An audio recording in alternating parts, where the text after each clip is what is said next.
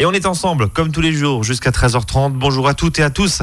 En ce mardi après-midi, on va s'intéresser à nos animaux. Bonjour Vera Lacour. Bonjour Brice. Comportementaliste animalière spécialisée du comportement euh, canin. Hein, c'est bien ça? C'est à vous ça. intervenez chez les, chez les particuliers pour euh, tenter de rééduquer en quelques séances euh, les, les chiens principalement. Aujourd'hui, on va s'intéresser à une expression s'entendre comme chien et chat. Oui. Alors, euh, je ne sais pas de quel côté il faut le prendre, ce- ce- cette expression-là, mais, mais finalement, vous nous proposez ce sujet parce que vous me disiez tout à l'heure, euh, juste avant d'ouvrir l'antenne, là, il y a quelques minutes, j'ai beaucoup, beaucoup de questions sur le terrain de la part de mes clients qui me Oui. disent, bah voilà, j'ai un chat, euh, ou j'ai déjà un chien depuis 2-3 ans, j'aimerais un chat parce que euh, mon enfant veut un chat en plus. Est-ce que euh, ça va faire comme dans euh, les dessins animés, une explosion totale, ou est-ce qu'ils peuvent s'entendre? Et ben voilà, on va en parler jusqu'à 13h30 de cette cohabitation chien-chat. Pourquoi un chien va courir après le chat?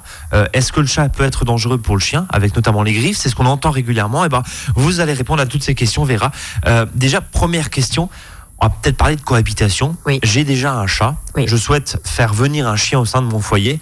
Ou inversement, j'ai déjà un chien. Je souhaite rajouter un, un chat dans le foyer. Est-ce que c'est possible ou est-ce que on risque Hmm. de se confronter à quelques animosités entre ces deux animaux? Non, c'est tout à fait possible, mais on va voir ensemble effectivement comment s'y prendre pour que ça marche. Parce que bien entendu, comme pour tous les domaines du chien et du chat, il y a toujours des des des, Des gestes à pas faire des choses qu'on dit qu'il faut faire et c'est justement ce qu'il faut pas faire. Ah bah tiens, c'est les idées reçues alors. c'est ça les idées reçues. On vous écoute. Il y en a beaucoup. Euh, notamment, on a des, des- des idées reçues selon euh, le chien et le chat pour qu'ils s'entendent. euh, il faut les faire se rencontrer. Mhm. On va voir tout à l'heure que c'est justement pas comme ça qu'il faut s'y prendre. D'accord. Alors déjà, la question va déjà commencer dans un premier cas. Euh, j'ai déjà un chat à la maison, euh, tranquillement, mâle, femelle. Dé- Déjà, est-ce que ça influence mâle ou femelle? Non, Pas aucune espèce d'importance le sexe. D'accord. Oui. Euh, bon, j'ai un chat mâle, un matou qui est euh, tranquille, pépère, qui a une dizaine d'années chez moi. Et là, je veux faire arriver un chien. Euh, Est-ce que il faut prendre des gants jusque pour Oui. la pour la rencontre? Comment comment ça se déroule? Oui. Est-ce que c'est possible? Oui. Oui. Si on vous écoute, Oui. comment ça se déroule Absolument, euh, c'est tout à fait possible. Après, il faut savoir que euh, le chat va pas prendre le chien comme un copain.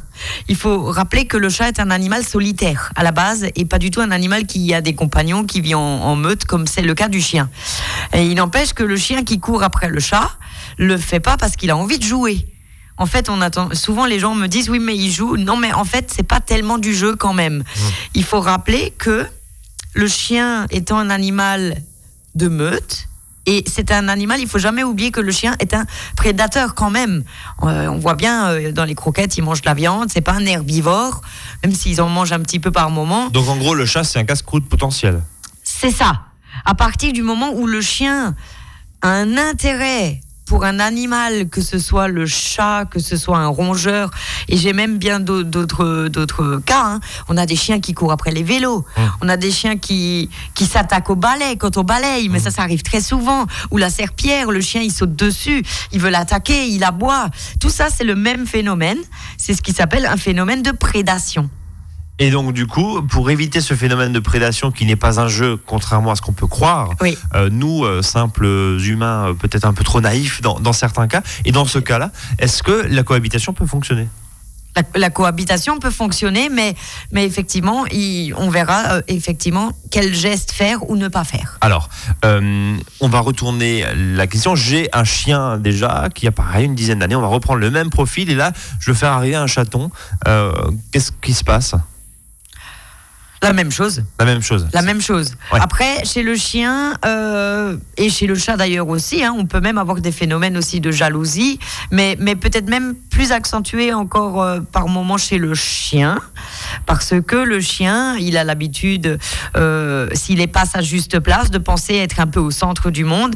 Et si effectivement, et que ce soit pour un enfant, c'est pareil. Hein, quand le chien pense être au centre de l'attention, quand d'un coup il ne reçoit plus toute cette attention, il peut aussi euh, avoir des mauvaises réactions envers le nouvel être arrivant, simplement parce que du coup, c'est plus lui la star. Donc c'est important qu'avant l'arrivée d'un animal ou d'un enfant, le chien soit bien à sa bonne place de chien.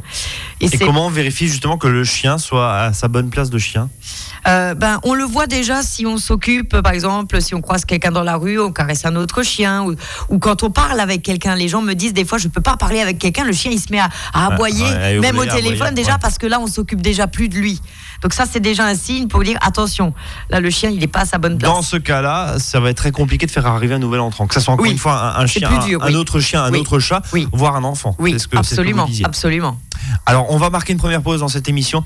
Euh, vous écoutez Azure FM, il est 13h05. On va continuer à parler finalement de cette cohabitation possible, nous dit Vera Lacour. À tout de suite. À votre service, le magazine pratique qui vous facilite le quotidien. 13h, 13h30 sur Azure FM.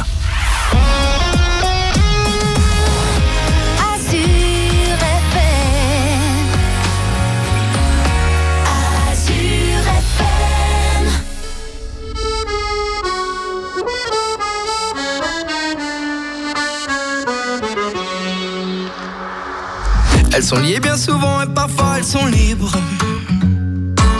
Elles font des cerfs-volants, elles écrivent des livres. Parfois elles sont ouvertes, parfois elles sont courantes. Il y a des gens qui les ferment et des gens qui les tendent. On les met sur le cœur, on les met dans les poches.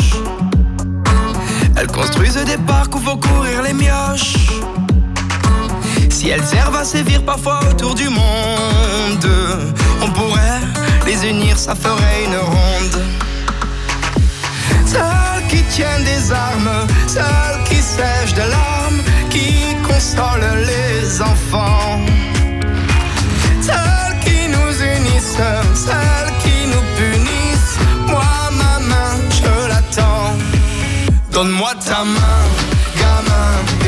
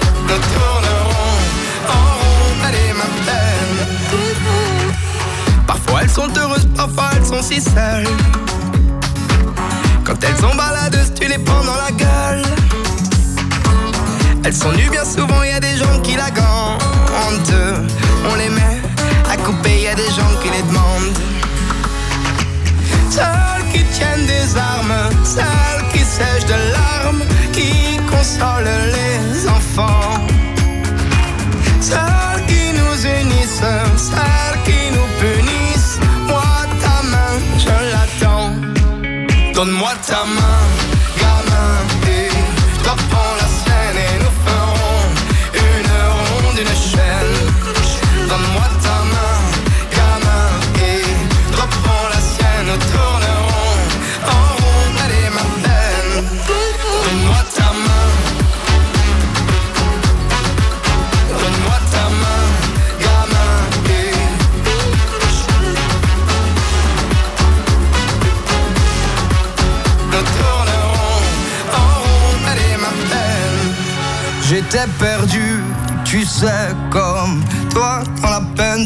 que l'on prenne la mienne d'une main tendue.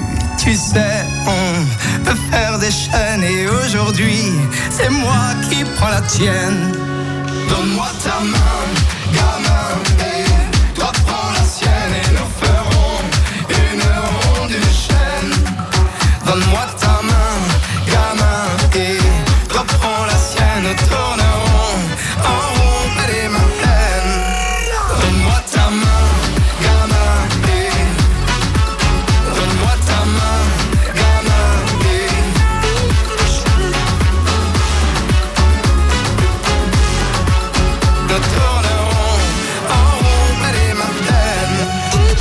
votre service, 13h, 13h30 sur Azure FM, avec Brice et ses experts.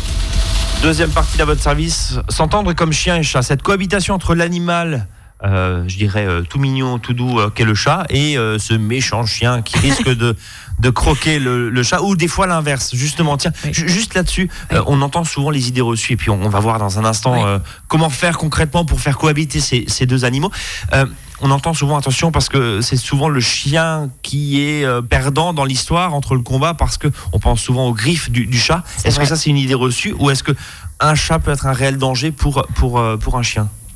C'est quand même assez rare que le chien se, se, se fasse vraiment blesser. Parce qu'en fait, le chien a des réflexes tellement rapides que quand le chat envoie la patte, il ferme les yeux. D'accord. Ça se voit pas Donc, parce que c'est si rapide. C'est une idée reçue aussi, là, une nouvelle. C'est vraiment, ça peut arriver, Ouais. mais dans les faits, euh, euh, ça arrive une fois sur 10 000 peut-être, euh, ou une fois sur 1000 Ouais. au moins. Ouais. Pas plus que ça. C'est vrai que les gens ont souvent peur de ça, mais, mais ça arrive quand même très peu souvent. Alors, vous nous avez dit, Vera, dans la première partie de cette émission, que oui, on peut faire cohabiter ces deux animaux sans aucun problème au sein d'un foyer. Oui. On va voir comment. Oui. Euh, comment on habitue, vous, vous êtes la spécialiste du comportement euh, animalier, comment on habitue ces deux bestioles Oui. ensemble Surtout quand ils ne sont pas arrivés euh, tout jeunes, Oui. parce qu'on dit ça aussi souvent. euh, Est-ce que, bah tiens, on va évacuer la, la question tout de suite. Euh, chaton et, et chiot ensemble, il y, aura évidemment aucun problème puisqu'ils ont grandi ensemble. C'est vrai ça? Ça Pas- facilite les choses? Pas forcément, parce que je vois aussi parfois des jeunes chiens qui arrivent avec des chats ou jeunes chats à la maison, mais dès le départ, tout de suite, ils peuvent se mettre à courir après. Souvent, euh, les gens me disent que ça se passe mieux quand ils les ont eu jeunes tous les deux, mais euh, je pense que que ça peut aussi mal se Ça passer, mal même. se passer. Oui. Alors justement, comment on fait pour que ça Alors, se passe bien? Il y a plusieurs choses à savoir, notamment que donc un chien qui court après un chat, c'est jamais que du jeu, même s'il n'y a aucune agressivité. On l'a vu tout à l'heure, ça reste au fond de lui une proie potentielle. Même ça. s'il ne va pas la croquer, C'est ça. reste une proie. C'est ça. Quelque chose. Alors ça- là, je parle vraiment pour les chiens qui ont cette tendance à la prédation. hein. Euh, sinon, il n'y a pas besoin de faire tout ce que je vais vous, vous dire maintenant. Mhm. Dans tous les cas, il faut savoir que pour un chien, ce qui va amplifier le phénomène de prédation, c'est d'avoir des jouets à disposition. D'accord. Parce que en fait, le chien, et vous voyez bien dans les animaleries, d'ailleurs, je vois surtout bien où vous voulez en venir. En gros, c'est pas la peine de pourrir gâter, de, de, de, Ouais. de, de- de pourri- d'être pourri gâté Ouais. avec son, avec son animal. Parce qu'il multiplie les, les jouets. Ben, en fait, le, le jouet en soi, pour le chien, c'est déjà une proie. D'ailleurs, on le voit dans les, an- dans les animaleries, quand ils vendent des, des, des jouets, ils font... Ouais. Mais en fait, si ça fait ce bruit-là, c'est parce que le chien, quand il, le, il le croque, Oui. il a l'impression de tuer un animal. Et ça, Ça, lui rappelle l'animal qui crie. D'accord. Et donc, ça l'excite, il est content. Et, euh, Et c'est on- pour ça en fait que les animaux sont, enfin que les, que les jouets pour animaux sont finalement sonores. Oui. ça explique ça, d'accord. C'est ça. Ok. Comme vous voyez, c'est des formes de poulet, Ouais, c'est des formes de hot dog. C'est Ouais. parce que pour le chien, c'est de la nourriture à ses yeux, même s'il le mange pas pour de vrai. Lui, il le perçoit comme tel, en fait. Et donc ça vient de là, c'est-à-dire plus un chien a des jouets, plus le phénomène et le, le- oui, la situation de prédation risque d'arriver. Oui, bah en fait, euh, le chien, il est déjà au départ prédisposé. Souvent, il y a des chiens qui naturellement vont être chasseurs et d'autres, vous pouvez leur laisser plein de jouets à disposition et ils s'intéressent pas du tout aux jouets. Donc ça, ça dépend au départ du caractère du chien. Mais euh, de toute façon, un, un chien n'a pas besoin de plus que un ou de deux jouets. Mais quand le chien, il est vraiment, c'est vraiment un gros problème qui court après les chats, je conseille de retirer tous les jouets. Donc ça c'est le premier, premier conseil là Oui. cet après-midi, on Oui. retire tous les jouets. Oui, parce que le chien peut pas, on peut pas lui dire qu'il a le droit de chasser ses jouets, mais pas le chat, parce que pour lui, ça va être la même chose. D'accord. Il peut pas, il peut pas faire un distinguo entre les deux. Pour lui, ça rentre dans le même paquet. Alors, on a vu ces jouets. Donc, encore une fois, premier conseil, on enlève et on laisse finalement soit un, soit plus du tout. Ça, ça permet Oui, déjà de corriger. Jusqu'à six mois, on peut laisser un à deux jouets, mais au-delà, s'il y a vraiment un phénomène de prédation, il faut vraiment tout retirer. Est-ce que euh, si ce phénomène de prédation justement est, est à surveiller pour éviter euh, les accidents entre les Oui. deux, euh, parce que j'imagine que ça peut arriver, euh, est-ce que derrière le maître a un rôle à jouer euh, dans la façon de maîtriser la situation? Ah oui, aussi. Et aussi, comment? Et comment aussi. Alors il y a plusieurs choses. Il y a effectivement, donc on, on verra encore un peu plus le jeu parce qu'il y a d'autres choses aussi. Mais surtout, euh, le chien. Alors, pourquoi le chat n'aime-t-il pas qu'on lui court après? En fait. Dans la nature, c'est pareil. Vous pouvez avoir euh, une meute de loups ou une meute de lions, les gazelles qui broutent juste à côté. Mais vraiment à deux mètres Ouais. et elles vont pas avoir peur des lions qui sont à côté. Pourquoi? Parce que en fait, la gazelle va sentir que là, ils sont pas en train de chasser. Il n'y a pas l'énergie, il n'y a pas l'excitation intérieure. Tant qu'ils sont re- repus, les gazelles broutent. Par contre, à partir du moment où l'excitation intérieure se réveille, là, les gazelles, elles courent. Et elles sont déjà loin au moment où les lions se lèvent. Ouais. Pour le chat, c'est pareil. Et, et pour le chien aussi. C'est-à-dire que En À fait, il y a- partir y a, du un moment- moment, quoi. oui, il y a, à partir du moment où le chien, il est comme ça posé et d'un coup il dresse les oreilles, il écarquille les yeux et il regarde le chat d'un air.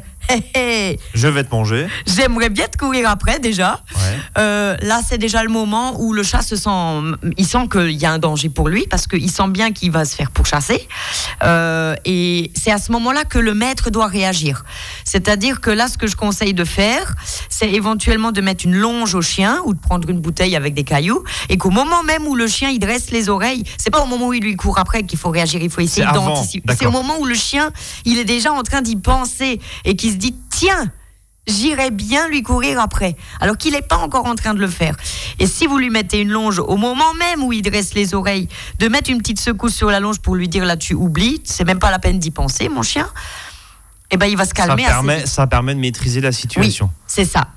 Alors justement, est-ce qu'il y a d'autres petits trucs comme ça on, on a vu, alors vous avez dit la, la bouteille avec des, des gravillons Oui. dedans, ça permet d'avoir une situation d'inconfort, j'imagine. Voilà, c'est ça. Le but, c'est de mettre de l'inconfort au moment où le chien a cette excitation-là et qui, et pour lui, la, la chasse pour le chien est quelque chose de confortable.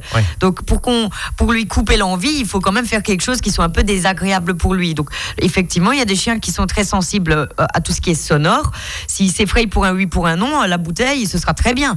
Euh, Il y en a d'autres qui s'effrayent pas facilement. Il faudra plus aller dans le physique. Donc, en mettant une longe et en mettant une secousse, jusqu'à ce que le chien se détende.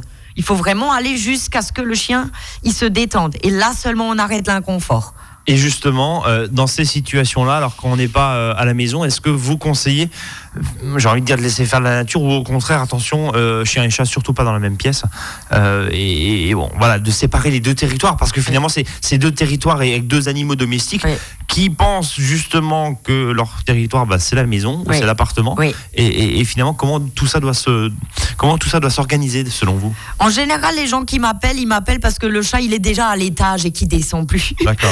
Euh, et puis les chats là, euh, ils ont ils ont la chance d'être très agiles et de pouvoir se mettre en Parce qu'il n'y a pas le hauteur. cas du chien. On Oui. Maintenant, c'est vrai que si on a déjà un chien qui a cette tendance euh, vraiment de courir après le chat, il vaut mieux les séparer pour que le chat il puisse un peu descendre, aller faire ses besoins dans la litière, parce que sinon il va passer pendant des heures- tout le temps où vous êtes absent euh, sur le meuble Perché. en hauteur perché, oui, effectivement. Bon, on continue à parler justement de cette cohabitation.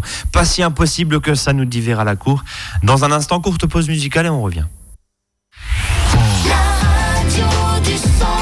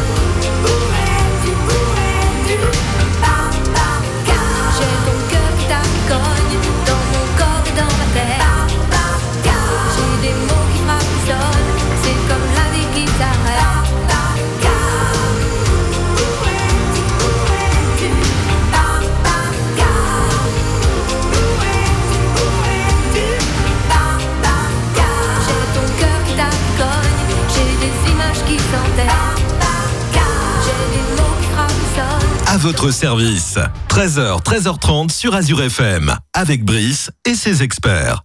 Alors Vera, vous disiez il y a quelques instants, il faut retirer tous les jouets pour éviter, limiter ce phénomène et cette, euh, cette situation de prédation. hein. Oui. Donc le, le chat qui va se faire courir après par le chien, Oui. euh, considérant euh, évidemment le chien que le chat est une proie potentielle et qu'il a envie de la croquer. Voilà. Oui. Donc en gros, on enlève tous les jouets. Mais, mais qu'est-ce que... Enfin, ça va être... Et, et là, euh, les maîtres qui vont nous entendre, mais, mais attendez, du coup, il n'a plus rien pour s'amuser. Est-ce que ça risque pas au contraire d'accentuer le phénomène pervers en disant, bah, il me reste plus de jouets à part un chat là qui est monté au... euh, au-dessus du vaisselier, mais dès qu'il descend, je m'en occupe. On- On aurait tendance à penser comme ça, mais c'est vrai que ça c'est de nouveau la façon de penser humaine.